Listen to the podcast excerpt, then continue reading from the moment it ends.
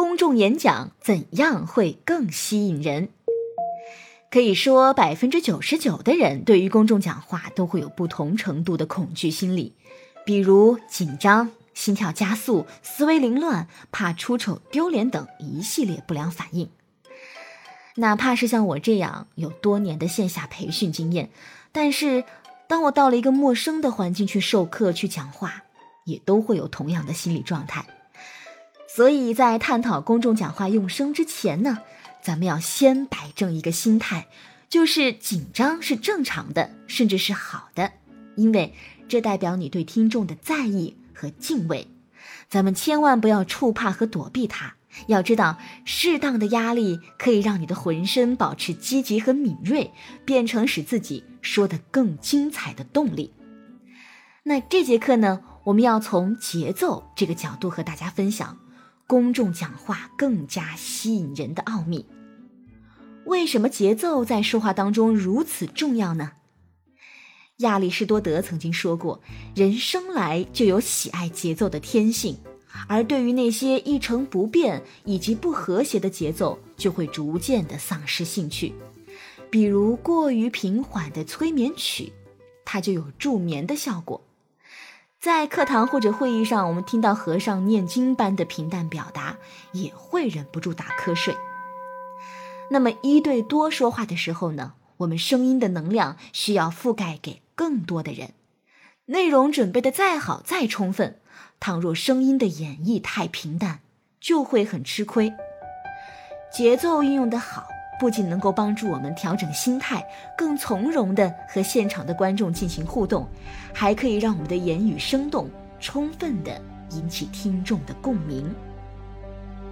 今天的课上，大家会听到两个概念，一个是快慢，一个是停连。我们首先来说快慢，很好理解，快慢嘛，就是咱们说话的吐词速度。那在公众讲话当中，我们最常见的问题就是语速过快，听不清，显得说话的人很急、很慌乱。在公众场合下用声，当然应该比一对一沟通的时候语速要慢一点儿，毕竟场合大、人数多，声音的传播是需要时间的。那是不是所有的内容我们都慢慢的说就好了呢？不是的，有的情绪下表达是需要快节奏的。比如当时表达的那个场景非常的紧急，我听到这个消息之后，我二话没说，飞快的就跑了出去。这个时候较快的语速就是合适的，而且有些人的职业和风格形象也适合整体偏快的语速。我举个例子，比如我非常喜欢的主持人柴静，还有奇葩说的辩手陈明，他们的吐词速度呢，其实是非常快的。但是在公开场合说话，我们是能够接受的。原因有三点：第一点，他们的吐字都非常的清楚，他们的嘴皮子功夫好。所以，如果你的吐字能力没有办法支撑快速且清晰的语音，那么你就得减速，并且勤加练习。比如我们第三节课提到的口部操，以及把字音说得清晰集中的方法。第二个原因就是他们的气息和声音都很稳，即使语速很快，但是气息不慌不忙，沉稳顺畅。在同样的语速下，气息浮在胸口和沉入腹底的感受是不一样的。我用相同的速度，不同的气息状态来演绎，你就明白了。现场的各位观众朋友们，大家好，我是徐杰，欢迎来收听我今天的分享和。现场的观众朋友们，大家好，我是徐杰，欢迎来收听我今天的分享。第三点，他们会在不同的场景和人数下选择合适的、被观众接受的语速。更关键的是，他们都有着快慢的变化，长短交错的组合在一起，我们的语音才好听。这样就更像是在说话，而不是像呆板的背稿。他们还会有适当的停顿，供听众理解和消化。这种快慢节奏的变化，从发声技巧来看，它需要我们的气息和口腔来控制；而从内在的依据来看，它源于我们的情感和思想的变化。语速缓慢呢，会给人松弛平和的感觉，所以在表达从容平稳的心境时，我们可以适当的放慢语速。比如，我缓缓地站起身来，我擦干了脸上的眼泪，慢慢地朝门口走去。这个时候，我的心里已经完全释怀了。而发音快呢，就会让人感到匆忙和紧张，在表达某些特定情绪的时候是合适的。比如我刚才举例的，我听到这个消息之后，我二话没说，飞快的就跑了出去。虽然我们都会有各自的语速习惯，但是随着说话情节的推进和变化，我们的快慢也应该产生相应的变化，才可以抓住听众的兴趣，更好的传情达意。来，我们一起来听一个非常精彩的演讲片段。我跟国伦交往的刚开始，其实我爸爸是非常反对的，因为我相信在座有很多的姐妹们，你们的父亲会希望把你们嫁给一个高富帅，或者是嫁给一个可以保障你未来的男人。我爸爸觉得黄国伦长得不帅、不年轻，而且他离过一次婚，还有一个孩子。对我爸爸来说呢，我的女儿怎么可以嫁给这样的男人呢？他跟我吵了不知道多少次，有一次在电话里面极其火爆。我的父亲说：“寇乃馨，我跟你讲，如果你真的要跟黄国伦交往的话，我就不认你这个女儿。”我真的很爱我爸爸，对我来说这句话是当时的我没办法承受的。我很伤心，但是我也非常生气。我想说，好啊。你要跟我耍狠是不是？那我还比你更狠。你知道我回答什么吗？我在电话的那一头，用极其冷静、冷血的语调跟我的父亲说：“从什么时候开始比较好？是你要告诉家人，还是我来转告家人？”这篇演讲来自台湾著名的主持人寇乃馨的“别对你爱的人飙狠话”。曾经在网络上获得了极高的点赞和转发，他生动走心的演绎，精湛的节奏处理，让大家的心情跟着故事的推进一起起伏波动着，而且引起了很多人的情感共鸣，还有对情绪失控时语言暴力的深刻反思。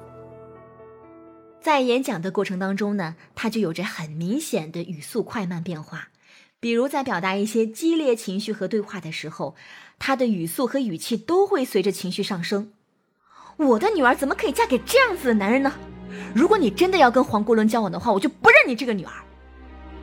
而在还原自己刻意的伪装冷静、冷血的回应时，他又把语速放慢了下来。好啊，那你觉得从什么时候开始比较好？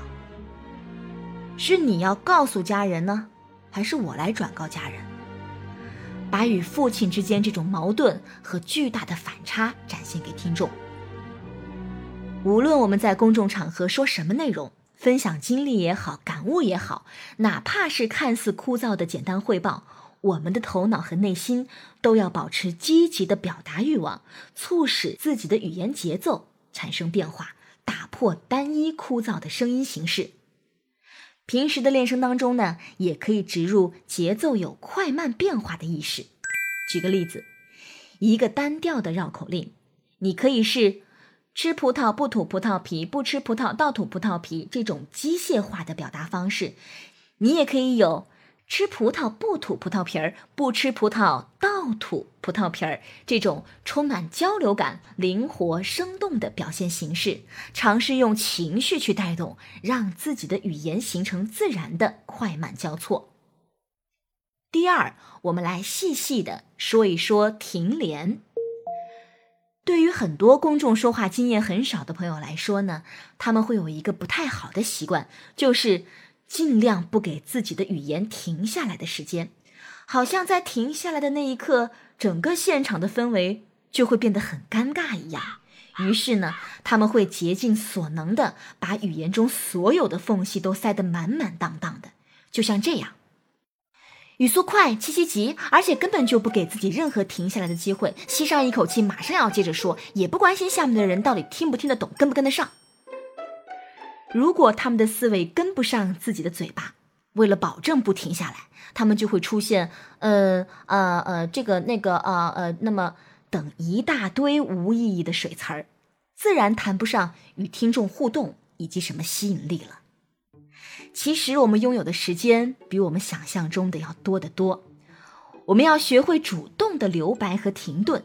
也就是用思维、感情去有意识的控制自己，在某些地方要停下来，因为留白既给了自己调整思维的时间，让自己更从容，也给了听众回味和理解的机会。就如同写文章也会用顿号、逗号、句号、段落，把我们的内容表达得更加清晰明了。我们看书呢，也都会喜欢一些有留白的排版。倘若看篇文章堆得密密麻麻，一个标点都没有，那是没有人会愿意看的。适当的停顿会使表达的逻辑更加的严密，情绪更加的走心。我们来一起听一听这一段声音素材。朗读者就是朗读的人，在我看来可以分为两部分来理解：朗读是传播文字，而人则是展现生命。将值得尊重的生命和值得关注的文字完美结合，就是我们的朗读者。你有多久没有朗读了？很久了吧？因为很多人都觉得朗读那是学生时代的事情，或者说它只属于一小部分人。朗读属于每一个人。在这短短的一段话语当中，董卿就给了两个时间不小的停顿。你有多久没有朗读了？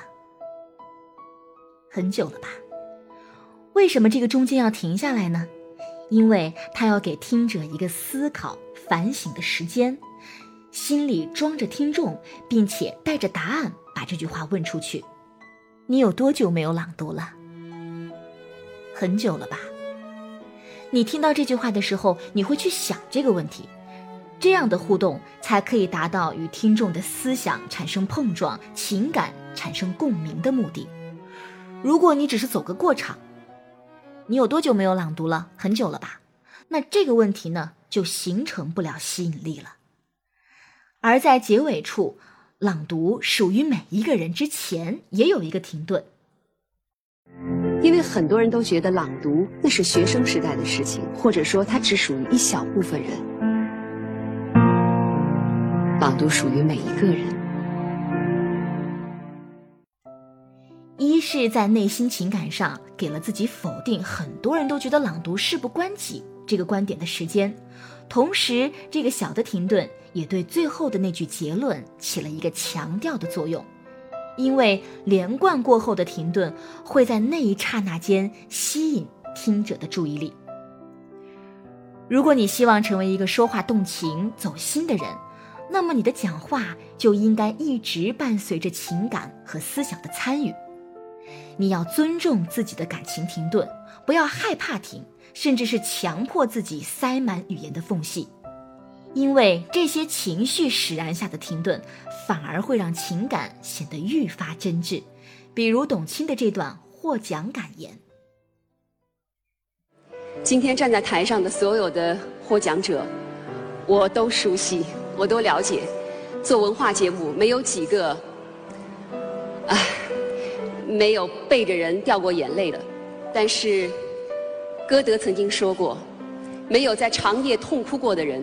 不足以谈人生，我想这也是我们的一份幸运。